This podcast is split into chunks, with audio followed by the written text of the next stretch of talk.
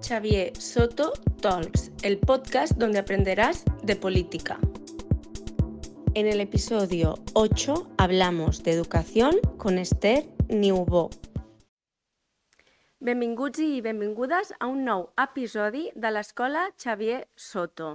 En aquest podcast parlarem sobre educació i per això comptem amb una convidada molt especial que és la Esther Niubó. Benvinguda, moltes, moltes gràcies. gràcies a vosaltres. Gràcies a tu per participar. Um, bueno, Esther, parlem sobre tu una miqueta, posem-nos al, al focus perquè el que he pogut trobar sobre tu és que actualment ets la portaveu socialista a la Comissió d'Educació del Parlament i consellera d'Educació i Formació Professional en el Govern Alternatiu de Catalunya. Uh -huh. A més a més, també ets secretària, secretària d'Educació i Formació Professional a l'Executiva Nacional del Partit Socialista Català. És a dir, ets una dona d'educació. Molt d'educació. Home, l'educació realment des de fa uns anys és el que ocupa pràcticament no, l'activitat política, però estic encantada. Jo no vinc del món de l'educació, i recordo quan vaig aterrar al Parlament, clar, jo venia al meu itinerari en relacions internacionals, és a dir, no té res a veure, no? I l'Eva Granados, que aleshores era la portaveu de, del grup, em va dir, bueno, i què vols portar? I vaig dir, home, doncs temes europeus, no?, els meus temes. I em va dir, home, i alguna cosa més? I em va proposar educació i estic encantada perquè bé, he après molt, però crec que és un àmbit eh, molt bonic, realment. Sí, sobretot si, si et preocupa la igualtat d'oportunitats i moltes coses de les que segur que parlarem. Perfecte. Um, comentes que has estudiat Relacions Internacionals, que per un motiu has acabat volcadíssima a l'educació, però què et va fer entrar en política? Doncs va ser una mica per casualitat. Jo estava estudiant Ciències Polítiques i, com deia, feia aquest itinerari de, de Relacions Internacionals i les pràctiques professionals doncs, havia de triar i em va cridar molt l'atenció una, una oferta que demanaven doncs, per a, bueno, assessorar doncs, l'oficina parlamentària europea en aquell moment del PSC i per tant assessorar els que eren els diputats i diputades al Parlament Europeu i clar, vaig entrar com boja, no? És veritat que evidentment jo simpatitzava amb les idees socialistes no? i d'esquerres, però va ser entrar en aquell moment, això era l'any 2000, si no recordo malament, no? jo estava acabant la, la carrera, per tant era el final de l'època Pujol, era tot el, no? tots els, els debats supervibrants a l'època pre-Maragall, i clar, jo recordo que molts professors universitaris que tenia al matí, a la tarda anava a Nicaragua Nicaragua en aquell moment i me'ls trobava allà, no? I va ser conèixer tantíssima gent que em vaig trobar de seguida doncs, bueno, com a casa i em vaig anar implicant no? cada vegada més en programes, en debats i bueno, fins ara, fins ara. Sovint també entrem en política perquè volem canviar alguna cosa de la, de la societat que no ens acaba de, de fer el pes en aquest cas a través de l'educació, no? d'aquest eh, anomenat ascensor social que tant defensem les persones d'esquerres, podem canviar eh, una part de la societat, no? Moltíssim. Jo crec que tots compartirem no, que volem una societat molt més igualitària, molt més justa, no, amb menys desigualtats de les que tenim en aquests moments i una societat també doncs, sostenible, saludable. És a dir, volem deixar una societat als nostres fills i filles millor de la que tenim. I jo crec que això no es fa sense un bon sistema educatiu potent, no? un sistema educatiu de qualitat, públic que sigui aquell ascensor social que fa tant de temps havíem, que tots estàvem orgullosos i defensàvem. Jo ara mm, no diré que l'ascensor social estigui espatllat, però l'ascensor social eh, no acaba de funcionar bé, o fa anys que no funciona com voldríem, no? I no només veiem que no redueix desigualtats, sinó en alguns casos les, les amplifica, no? I per tant jo crec que aquest és un element fonamental que en els propers anys i mesos s'ha de, de, de treballar si no volem la societat que, que jo crec que ens està quedant, no? amb cada cop desigualtats més, més creixents. Ens estem trobant també en una societat on els pares tenen una formació molt elevada i en alguns casos els fills no tenen aquesta formació o no volen a, eh, anar a seguir el camí dels seus pares amb, amb els estudis. Com podem afrontar això? No, i no només això, és que fins i tot eh, persones que potser tenen la formació semblant a la que van tenir els seus pares i mares però és que el món avui és molt més complicat. És a dir, el món avui, eh, no? jo crec que molts de nosaltres doncs, tenim la sort de tenir una carrera universitària, però segurament sense màsters és molt difícil no? accedir a aquell lloc que, que on voldria, i tot això si has tingut la sort, que has tingut beques o has tingut doncs, família darrere que t'ha pogut ajudar. I per tant, aquest ascensor, diguem, a la baixa o aquest ascensor que no acaba de pujar, és un element central i, i n'hem de parlar, no? Però jo crec que això, tot això comença no només a la primària, comença infantil, comença molt aviat. I, i a vegades que parlem de les escoles bressol, no, d'aquesta etapa educativa 0-3, doncs resulta que és l'etapa educativa que més reverteix, és a dir, més impacte té en la reducció de desigualtats posteriors. No? Nens i nenes que es poden escolaritzar en aquesta etapa educativa, després probablement doncs, eh, veuran com més possibilitats, no més oportunitats educatives i veuran reduïda aquesta desigualtat. Fixeu-vos com és d'important, per exemple, quan parlem d'escoles bressols o de llar d'infants. Parlant de les escoles bressols, d'aquesta etapa no, que recentment s'ha demostrat que influeix molt en el creixement i en el desenvolupament de, de les persones, la seva gratuïtat, perquè la veritat és que costa molt per moltes famílies poder accedir a escoles bressols privades perquè té un preu molt elevat. Llavors, com podem eh, incentivar també que, que aquestes famílies puguin deixar els seus nadons, en la majoria de casos, en aquestes escoles? Clar, nosaltres aquí com a govern alternatiu vam fer, un, mira, la primera, el primer pla va ser sobre la, la, al final, la gratuïtat i la universalitat d'aquesta etapa educativa, no? perquè no només es tracta que pugui ser gratuït i per tant molt més accessible al conjunt de famílies, sobretot aquelles que, que no hi poden accedir, sinó que hi hagi places públiques suficients, que en aquests moments tampoc ho tenim garantit. No? I per tant aquesta ha de ser una prioritat, una prioritat important que el que hem vist amb aquests anuncis d'Esquerra doncs, Republicana, perquè això va ser l'última campanya electoral, que van anunciar doncs, una gratuïtat per les famílies, però així unilateral, no? és com si jo et convido a, a, a sopar a casa seva gratis, no? i ho pagaràs tu, no? Eh, I aquí el que s'ha de fer, perquè estan, estan sent els ajuntaments els que estan cobrint aquesta part de gratuïtat de les famílies i per tant s'està demanant un sobreesforç als ajuntaments, que vull recordar, el govern de Convergència amb el suport del Partit Popular i fins al cap d'uns anys de govern d'Esquerra van deixar la partida de finançament d'escoles bressol a zero. A zero és a zero van ser els ajuntaments, les famílies i en alguns casos de diputacions que van aportar aquest, no, el cost real d'aquelles places d'escola bressol. Això s'ha començat a revertir, encara no estem en els terços que s'havien acordat doncs, fa uns anys, no, que cada administració un terç l'Ajuntament, un terç el Govern de la Generalitat i un terç les famílies, s'hauria de cobrir. Encara no estem en aquest terç. No?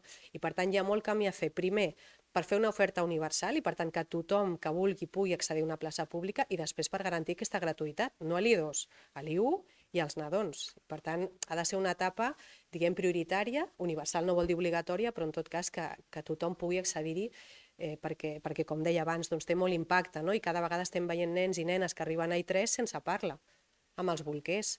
Per tant, es detecta no? des de l'àmbit un cert retrocés en el desenvolupament de, de les criatures com arriben avui a l'escola. I parlant dels ajuntaments i del seu paper eh, amb l'educació, com bé has comentat, el, el govern de, de Convergència durant molts anys va fer retallades molt importants i en alguns casos els ajuntaments van haver de fer front a aquestes retallades, eh, posant calés eh, del municipi per, per exemple, construir escoles bressols municipals. Sí, sí, per la construcció, pel funcionament, pel manteniment, no només això, tenim moltes escoles, per exemple, d'educació especial de titularitat municipal, que no hauria de ser una competència, no ho és, de fet, dels ajuntaments, o les escoles de música i dansa. És a dir, hi ha moltíssims àmbits educatius, quants plans d'entorn, de, quants plans, per exemple, d'èxit educatiu, d'orientació, en contra de l'abandonament, que ho estan, diguem, són els ajuntaments els que se'n cuiden, fins i tot sense tenir les dades, perquè el Departament d'Educació no acostuma a cedir cap dada no? per saber, escolta, si jo sóc un ajuntament i vull fer un pla de lluita contra l'abandonament, m'hauràs de dir doncs, quants alumnes del meu municipi tinc aquesta situació i com puc treballar, com puc ajudar, ja ho pagaré, però, però necessito aquesta informació. Això fins ara no s'ha donat.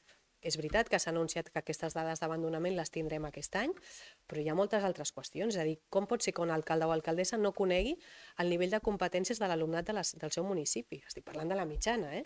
Per saber, doncs, escolta, potser hem de reforçar aquest centre, potser hem de reforçar aquest institut, no se sap. I per tant hi ha molt avançar en aquesta corresponsabilitat. Jo crec que els ajuntaments han demostrat de sobres la seva vocació no, d'aportar a la millora educativa, però cal reciprocitat, no només en termes de finançament, que també, sinó també de confiança institucional.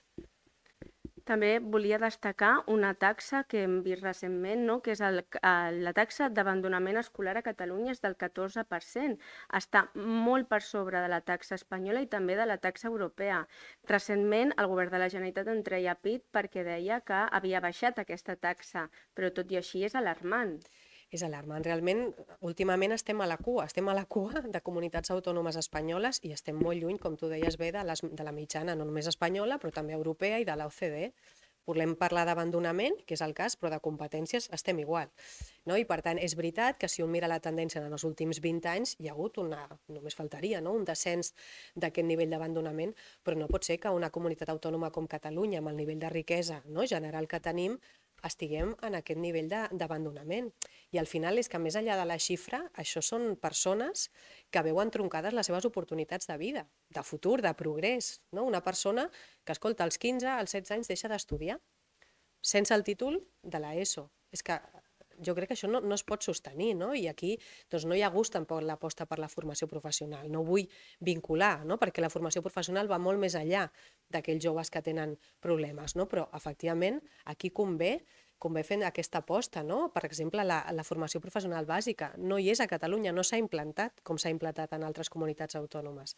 I per tant, es tracta també de donar també un reconeixement, per exemple, a les escoles de noves oportunitats, que estan allà lluitant any a any per una subvenció per tenir una mínima estabilitat, quan estan doncs, obrint futur i obrint doncs, eh, camins no? carreres professionalitzadores a molts nanos que, i noies que, que potser doncs, han deixat l'institut, han deixat l'ESO, però han de poder reenganxar-se. No? Ha d'haver-hi molta més flexibilitat per tornar a enganxar-se al sistema educatiu i, evidentment, també, eh, d'alguna manera, recolzar la formació al llarg de tota la vida. No?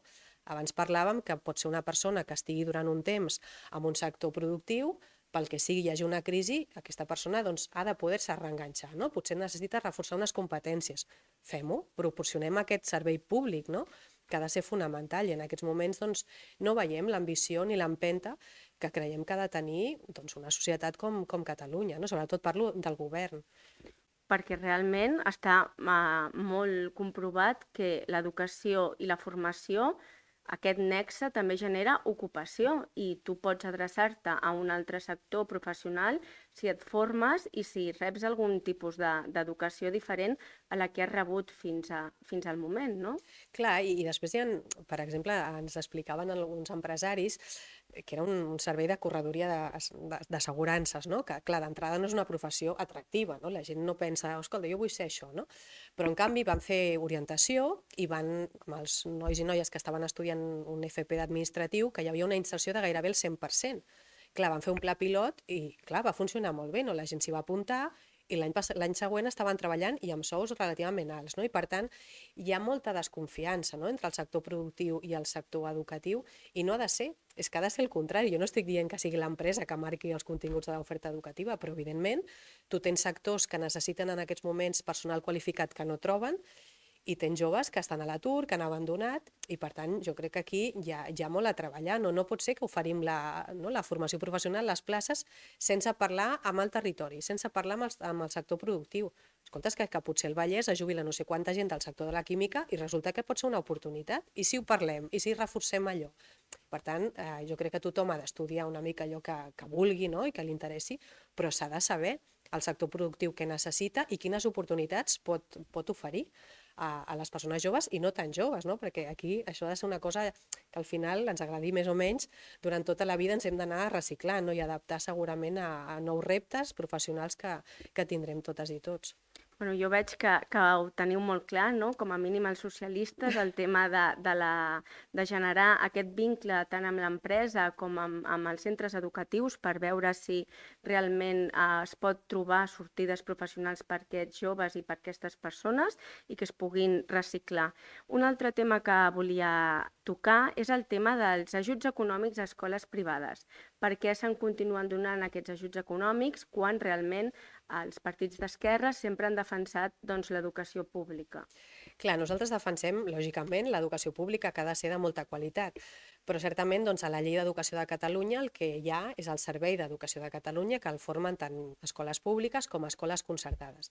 I per tant nosaltres no fem una guerra des del PSC contra l'escola concertada, al contrari, però que volem una escola concertada corresponsable, no? i per tant que no ens trobem amb cap escola que no vol escolaritzar determinats perfils d'alumnat perquè és complexa, perquè és d'origen immigrant, pel que sigui. Això no ens ho podem trobar. Si ens trobem una escola concertada corresponsable, que és el cas d'una gran majoria d'escoles, que de fet doncs, doncs, van, ser, van tenir una gran vocació de servei públic perquè quan no n'hi havia prou, no? no hi havia prou, prou centres educatius es van oferir. No? Hi ha una llarga tradició doncs, de compromís socials, algunes religioses, altres no? cooperatives de mestres, i per tant fan una tasca important. Ara, s'ha de treballar conjuntament, no podem anar a dues xarxes amb condicions diferents o tan diferents com que segurament tenim ara. No? Jo vull insistir en el mal que va fer doncs, el govern de Convergència en el seu dia, el govern d'Artur Mas, que les retallades van ser especialment a l'escola pública, no? Va retallar la sisena hora a l'escola pública, va retallar la jornada de matí tard dels instituts públics, va retallar el servei de menjador públic, va retallar beques, va retallar no, els plans educatius d'entorn, és a dir, mm, allà sí que es va veure doncs, una cosa mm, perjudicial contra l'escola pública. Nosaltres no tenim res en contra de la concertada, al contrari, forma part d'aquest servei d'educació que entenem com a públic en general i el que hem de treballar és per equiparar les condicions de, de l'alumnat totes aquestes mancances que arrosseguem com a societat i no sé si consideres que hi ha inactivitat per part del govern de la Generalitat respecte a educació, um, donen uns, un, uns, unes característiques no, de la nostra societat i de la nostra educació. Els resultats de l'informe PISA són realment alarmants.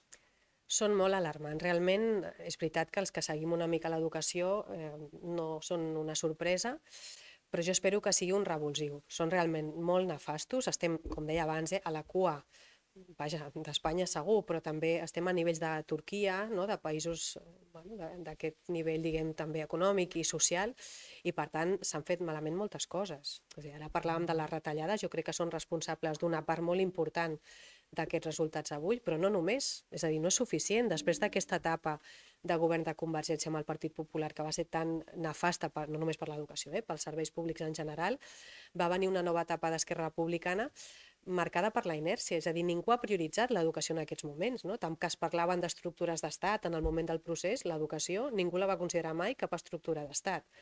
I al final, en aquest últim temps, sobretot en el moment de, del conseller Bargalló, i perdoneu, Cambrai, eh, s'han pres un munt de decisions sense consensuar amb la comunitat educativa. Fins i tot a vegades semblava en contra de la comunitat educativa. No?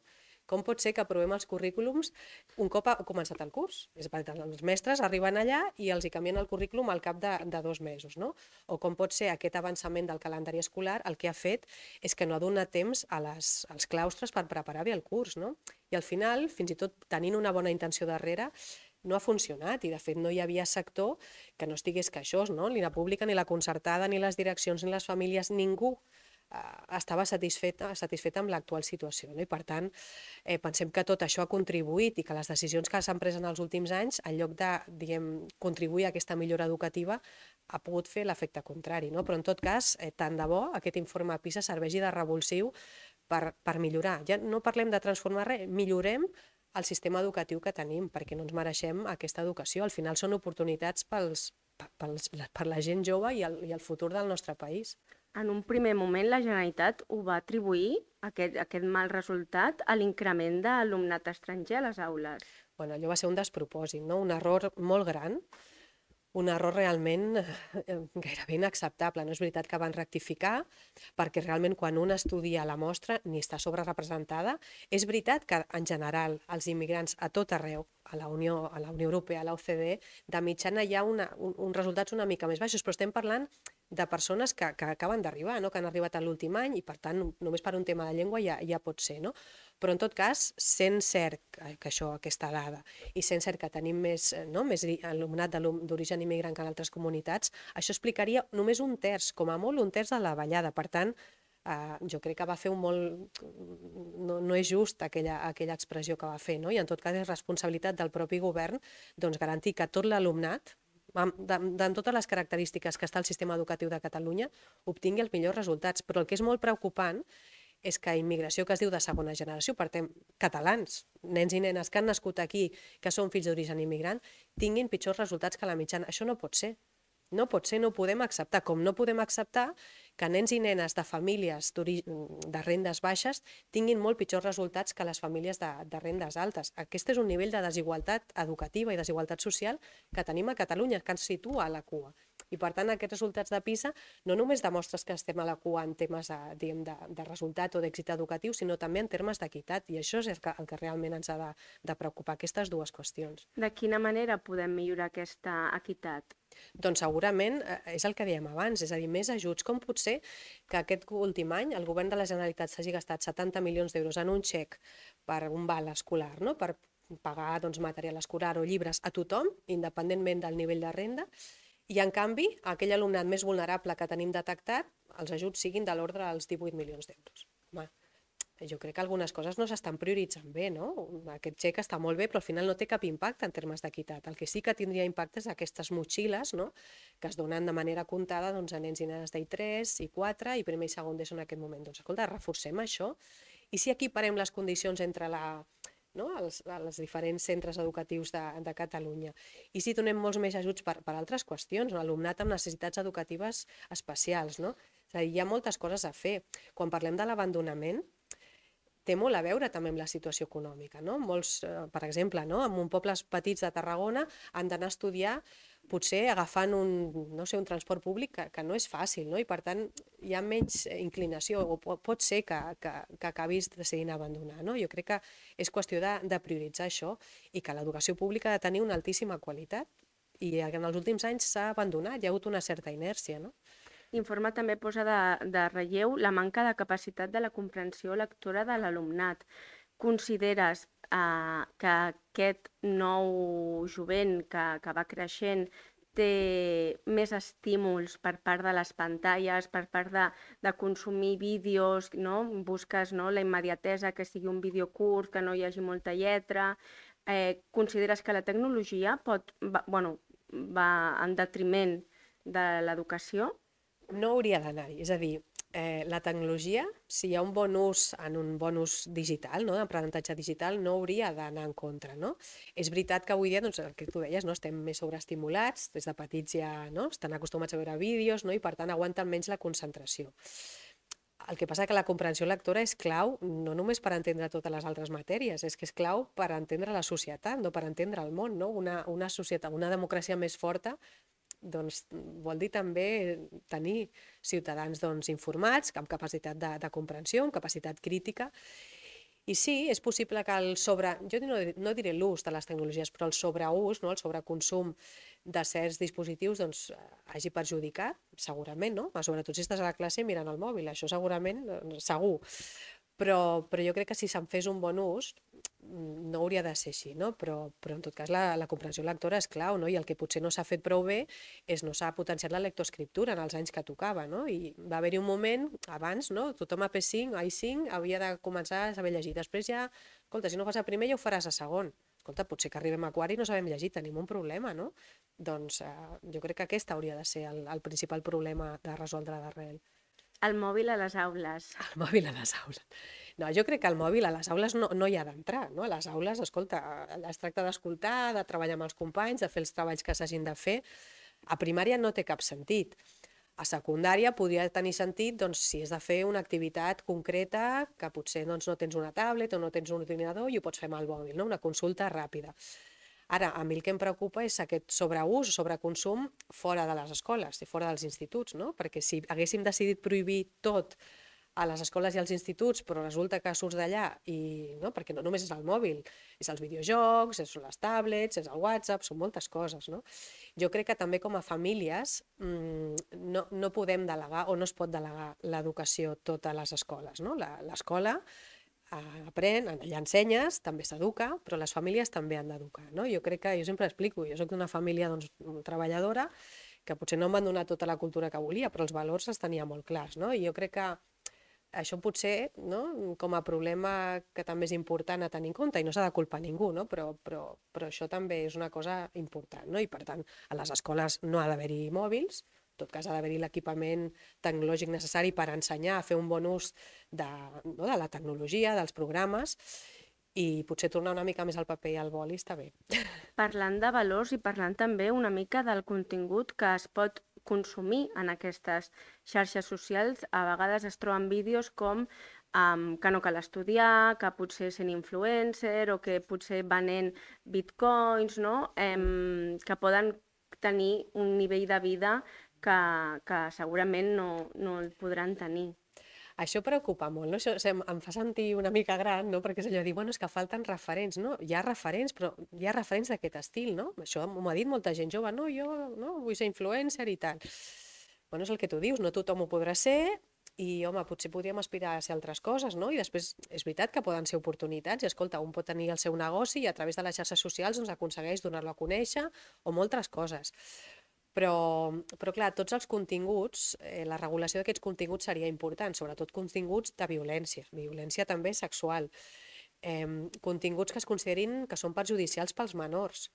Home, aquí jo crec que convindria una regulació, que una regulació és difícil fer-la, diguem, en clau espanyola, no? Segurament a nivell de la Unió Europea s'hauria de fer, però és que és molt important perquè hi ha molta exposició, una sobreexposició a les pantalles, siguin videojocs, siguin el que sigui. I per tant, jo crec que això seria molt necessari perquè mm, es veuen uns comportaments que, bueno, que són preocupants i que es vinculen també amb, amb trastorns i, i problemes de salut mental amb gent molt jove, no? que durant la pandèmia es va començar a veure, però és que després va ser pitjor. No? Va haver-hi com un repunt de, dels problemes de salut mental passada la, la pandèmia. La ràtio, un tema recurrent al llarg de totes les reivindicacions en matèria d'educació. Sí, la ràtio, és clar, és que és un tema de, de qualitat de l'atenció educativa, no? No és el mateix si algú ha fet de profe tenir-ne 20 que tenir-ne 15 que tenir-ne 35. I, per tant, eh, aquesta reducció de ràtios que s'està començant a fer a l'I3, que em sembla positiva, però clar, és que on és més necessari segurament seria la secundària, on tenim aules realment mm, molt complexes, molt heterogènies, on un tutor o tutora doncs, té moltes dificultats per poder fer una atenció adequada al conjunt de l'alumnat, no? per fer tutories. És que, clar, si no tenim ni una hora de tutoria a la setmana per tota una classe, com ho podem fer? No? I per tant, jo crec que també el descens de natalitat pot ser una oportunitat per no perdre diguem, recursos i, i, i fer que les aules doncs, siguin una mica més gestionables per, pel professorat i donar l'atenció educativa que, que jo crec que és necessària, sobretot si tenim alumnat cada cop més divers. En quant a la natalitat, s'ha vist que en alguns centres públics que tenien potser doble línia o, o diverses línies, com guiar baixa natalitat, han anat retallant aquestes línies i s'han quedat només amb una. Creus que en algun moment ens veurem abocats a tancament d'escoles? Jo penso que no ens hi hauríem de veure, és a dir, home, les escoles sempre hi han de ser, però jo crec que sí que haurem de veure com gestionem aules doncs, amb, amb molta menys natalitat, no? i per tant jo no sóc partidària de, no, de tancar línies ni de tancar escoles, jo crec que és l'últim que s'ha de fer, però hem de treballar amb ràtios més baixes i sobretot donar un nou enfocament als centres educatius. No? Potser hem de reforçar molt més l'oferta postobligatòria no? i, per tant, el que baixem, el que reduïm per baix ho hem de reforçar per dalt. No? I per tant els propers anys jo crec que seran molt importants i, i de molta sensibilitat perquè veiem aquesta davallada de la, de la natalitat i s'ha de fer de manera consensuada. Això hem de treballar amb els sindicats, s'ha de treballar amb les famílies i per tant pot ser una oportunitat si es fa, si es fa bé. Tornant a la formació professional, que sovint ha estat molt estigmatitzada, què podem fer perquè hi hagin places, perquè la veritat és que cada vegada també hi ha, hi ha menys places. Sí, aquí ja diem una cosa bona que és que tinguem tanta gent a la cua de la formació professional és una bona notícia. No? Jo crec que l'aposta que ha fet el govern d'Espanya per modernitzar, per integrar, per prestigiar la formació professional, doncs això s'ha notat no? i això és una bona cosa. Ara el problema és que el primer any, per exemple, de la legislatura del, del govern aragonès doncs va quedar més de 10.000 persones fora, que volien accedir, que aspiraven a, a fer un cicle formatiu i no van poder per falta d'oferta pública. Per tant, això no, no pot tornar a passar. No només això, eh? el curs va començar molt més tard per molta gent que, seguint el procés doncs no, no havia arribat a temps i per tant ja, ja és necessari no? aquesta creació de noves places. És veritat que el govern d'Espanya està, fent, està fent una gran inversió i està transferint també diners a, a les comunitats autònomes, també a Catalunya, perquè es puguin crear aquestes noves places públiques de formació professional i a més a més hem d'aplicar, doncs, renovar tota la tecnologia. No? No? A vegades ens explicaven eh, centres de mecànica que estaven fent servir motors que ja no es feien servir no? programari que està obsolet. No? Per tant, ha d'haver-hi molta més inversió i quan tinguem centres de formació professional doncs, eh, que respiri doncs, aquest prestigi, aquesta adaptació al món productiu de veritat, no?